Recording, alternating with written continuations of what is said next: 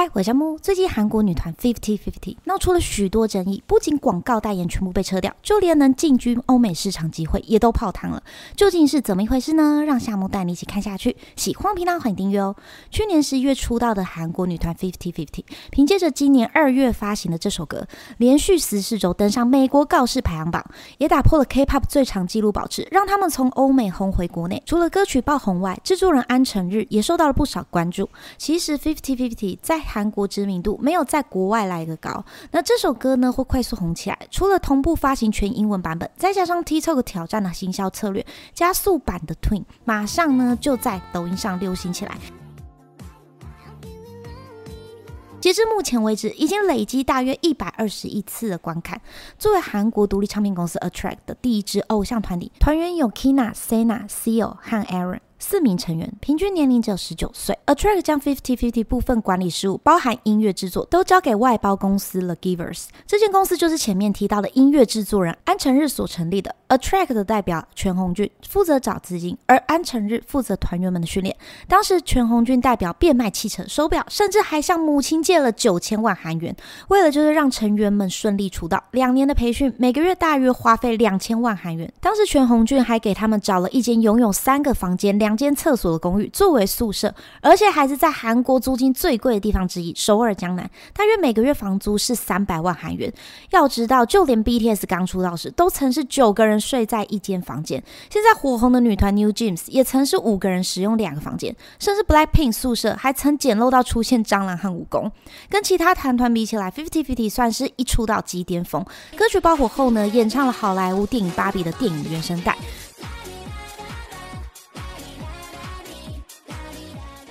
甚至还代言三星广告，已经上热门的综艺节目。一帆风顺，他们呢却在上个月六月十九号提出解约，向首尔中央地方法院提出专属合约效力终止的申请。团员们在声明内文中表示，公司无视成员身体健康状况，迫使他们在状况不佳的情况下出席活动；还有公司对团体的财务结算缺乏透明度等等。也表示提出解约要求，并不是因为有第三方势力介入。而 Track 公司回应声明，有第三方势力试图影响艺人的判断，双方说法互相矛盾。而就在同一天呢，成员的父母背着公司注册 Fifty Fifty 的韩国团名，以及成员们的商标数量高达六十多个。到了六月二十六号，Attract 向媒体发布声明，韩国华纳就是外部势力。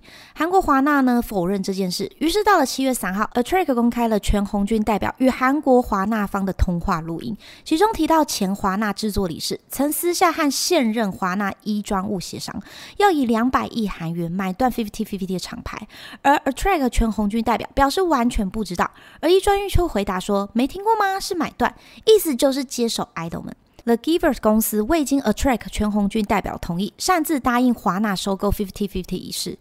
七月七号呢，Attract 公司对指控为幕后黑手的音乐制作人安成日，以挪用公款、伪造文件等提出控告。这首 Cupid 是安成日花了一万美元向瑞典大学生买断此歌曲版权，因为当时 Attract 财务紧张，才会请安成日代付这笔费用。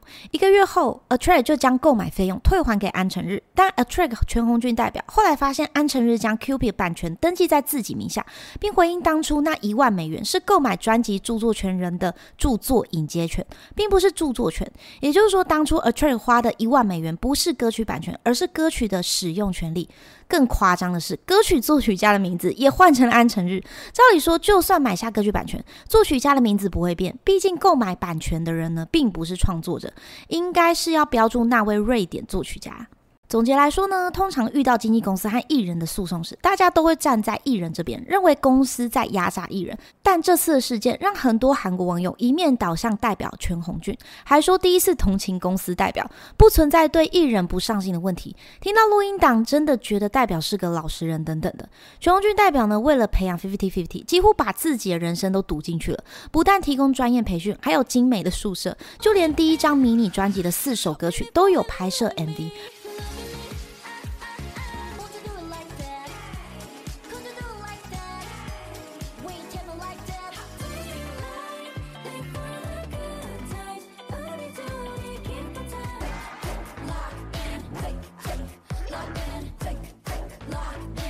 且 Cupid MV 呢花费了二点五亿韩元，舆论呢还持续延上。大多网友表示，Fifty Fifty 实在是太忘本了。虽然他们用最快时间打进美国告示排行榜，却也用了最快速度垮台。不仅七月份回归告吹，就连为好莱坞电影《芭比》录制好的原声带 MV 演出也被取消。希望双方的误会能解释清楚，让 Fifty Fifty 演艺生涯回到正轨。毕竟现在连韩国作曲家们都一致不愿意为他们写歌。那今天的分享就到这边喽，喜欢频道欢迎订阅，我们下次见。